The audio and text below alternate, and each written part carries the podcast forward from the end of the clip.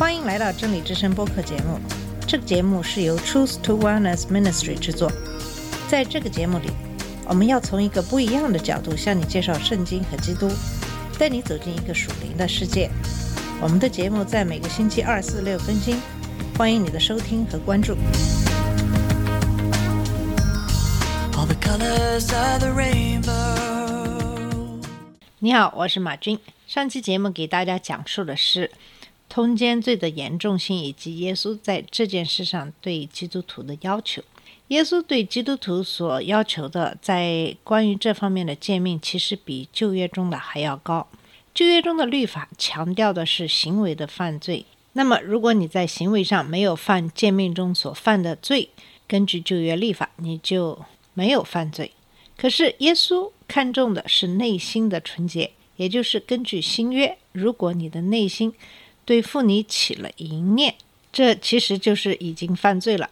我们可以看出，旧约的律法和当代的律法的准则是比较相似的。当代的律法并不能控告你有罪，如果你只是心里有这个念头而没有付诸实施的话。可是，在新约，如果你心里有了这样的念头，其实你就陷在罪里了。那么，今天来看看马太福音五章三十一到三十二节，也就是对离婚的解释。然后，我们可以来看看，在当今的世界里，我们来怎样正确对待这个问题。在马太福音五章三十一到三十二节说：“又有话说，人若休妻，就当给他休书。只是我告诉你们，凡休妻的，若不是为淫乱的缘故，就是叫他做淫妇了。人若娶这被休的妇人，也是犯奸淫了。”这段经文我在刚开始读的时候非常的不理解，可能现在我的理解也并不深刻。我只是想试着跟大家分享一下我的见解。首先，我们知道离婚和通奸其实是相互有联系的。耶稣之所以痛恨离婚，是因为离婚常常导致通奸，其实也就是犯了摩西十诫中的第七诫不可奸淫。那么在旧约的生命记二十四章中，对婚姻的要求也有详细的描述。在《生命记》二十四章一节开始是这么说的：“人若娶妻以后，见他有什么不合理的事，不喜悦他，就可以写休书交在他手中，打发他离开夫家。妇人离开夫家以后，可以去嫁别人。后夫若恨恶他，写休书交在他手中，打发他离开夫家，或是娶她为妻的后夫死了。”打发他去的前夫不可在妇人玷污之后再娶她为妻，因为这是耶和华所憎恶的。不可使耶和华你神所赐为业之地被玷污了。新娶妻之人不可从军出征，也不可托他办理什么公事，可以在家清闲一年，使他所娶的妻快活。从这段经文，我们也可以看出，圣经中对夫妻双方的要求有详细的描述，同时也对离婚有了一些要求。圣经中对待婚姻的态度是非常严肃的，不管出于什么样的原因，人若休了自己的妻子，除非妻子犯有淫乱罪，否则这个人就是犯了第七条诫命，因为这样就是给奸淫罪打开了一个口子。耶稣解释说。又有话说，而不是像前面说的，你听见有吩咐古人说，也就是说，离婚并不像耶稣所引用的其他诫命那样是严格禁止的，而是如同法利赛人所认为的那样，属于神的应许。从《生命记》二十四章中，我们也可以看出来，旧约中的规定要求作为丈夫的，在生气的时候不要随便就说要跟妻子离婚，这样可以有效的禁止一些冲动的行为。旧约并不是完全禁止离婚，而是教导离婚要慎重，也就是即使要离婚，需要慎重的写一份法律文件，并由见证人做见证，可以解除婚约，但是要慎重行事。所有犹太人律法中规定是要阻止鲁莽轻率的离婚。古代的人写法律文件可能并不是那么容易，因为纸张、笔墨等等并不是自古就有的产品。在现在的社会，我们可能认为打印一份文件已经非常习以为常，但是古代随便提供一份书面的文件可能并没有那么容易。当然，随着科技的发展，纸张、笔墨等发明，可能写一份文件就没有那么困难。那么，既然法律中说过的，只要有正当的理由是可以离婚的，那是不是无论什么理由都是可以离婚的呢？显然不是的。神出于怜悯，让男人只能与一个妇人结婚，让配偶双方能在真正的爱和彼此尊重中服侍对方。婚姻关系的奥秘不仅仅在于肉体的连接，还在于对彼此的欣赏和尊重。如果婚姻中配偶双方能一直活在福音的正道上，一直活在爱中，那么这样的婚姻就会非常的美满。这样才是成全了耶和华对我们的期望。我们可以试想一下，但凡离婚的夫妻，并不是在离婚的当天才会对彼此怨恨，可能夫妻之间早已形同陌路，对彼此失去了信心和尊重，不再为对方着想。当在一段关系中，双方的当事人对爱的渴望不能够从婚姻关系中获得的时候，那么他们就会从婚姻以外的关系中寻找自己所需要的东西。其实，婚姻的奥秘在于爱。那么，爱是从哪里来的呢？为什么有些人是蛮有爱心，可是有些人却没有办法爱，不知道怎么爱，或者根本没有能力去爱呢？在约翰一书四章七到二十一节，或许我们可以找到一些答案。七到二十一节说：“亲爱的，我们应当彼此相爱，因为爱是从神那里来的。凡是爱人的，都是从神生的，并且认识神；不爱人的，就不认识神，因为神就是爱。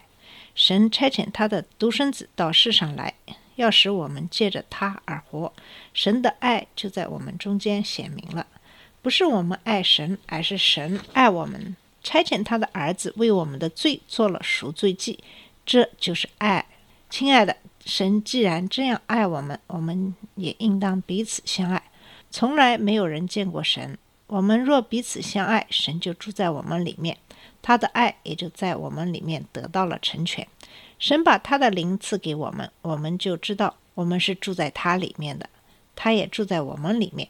父差子。父差遣子做世人的救主，这是我们见过的，并且现在做见证。凡承认耶稣是神的儿子的，神就住在他里面，他也住在神里面。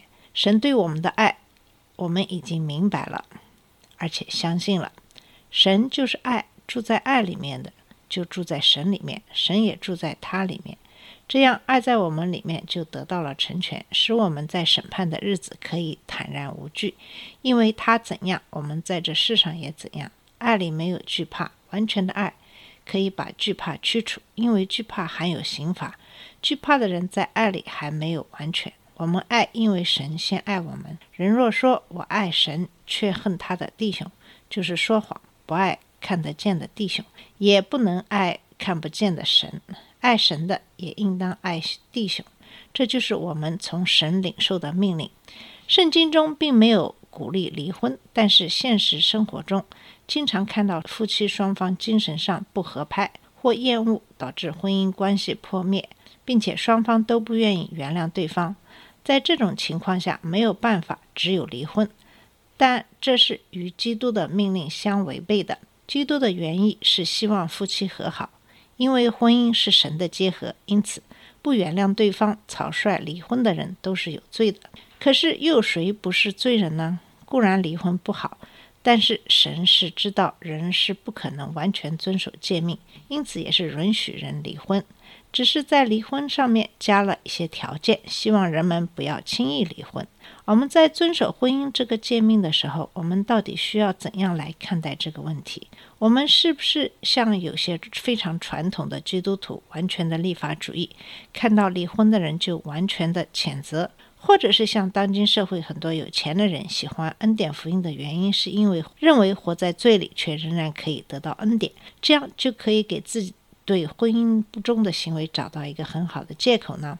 我想这两种极端其实都是不正确的。首先，婚姻破裂的原因是因为双方没有了爱，那也就是说，耶稣基督并没有活在他们的婚姻中，并没有活在他们的心中。如果他们不坚持让基督在他们的生活中掌权，他们其实并没有得到真正的恩典。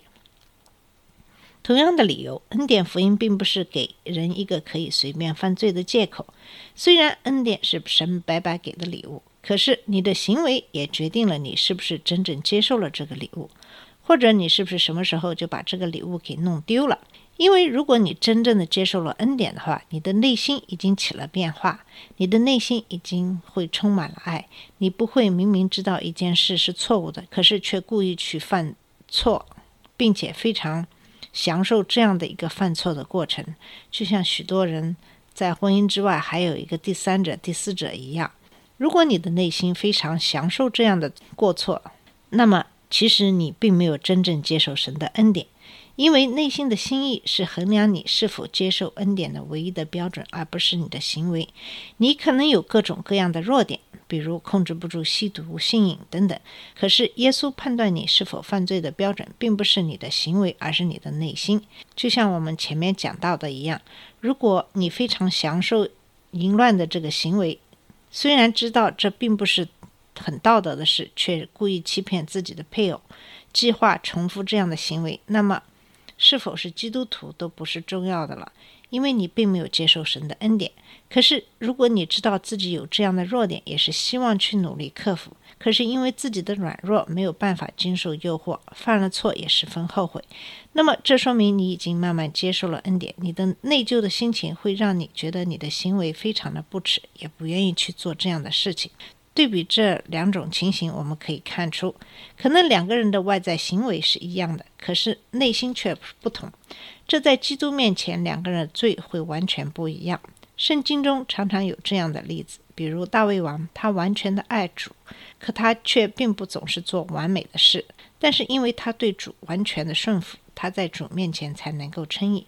即使这样，耶和华还是惩罚他，不能建造神的宫殿，而是由他的儿子来完成。这样的例子在声音中还是很多的，我们以后再会跟大家慢慢的分享。好了，我们今天的节目就到这里，谢谢你的收听，我们下次节目再见。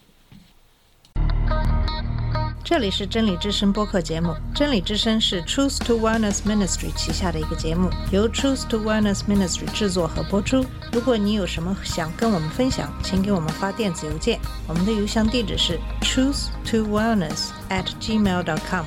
你也可以直接去我们的网站 www.truth to wellness dot com 浏览更多的信息。下次节目再见。All the colors of the rain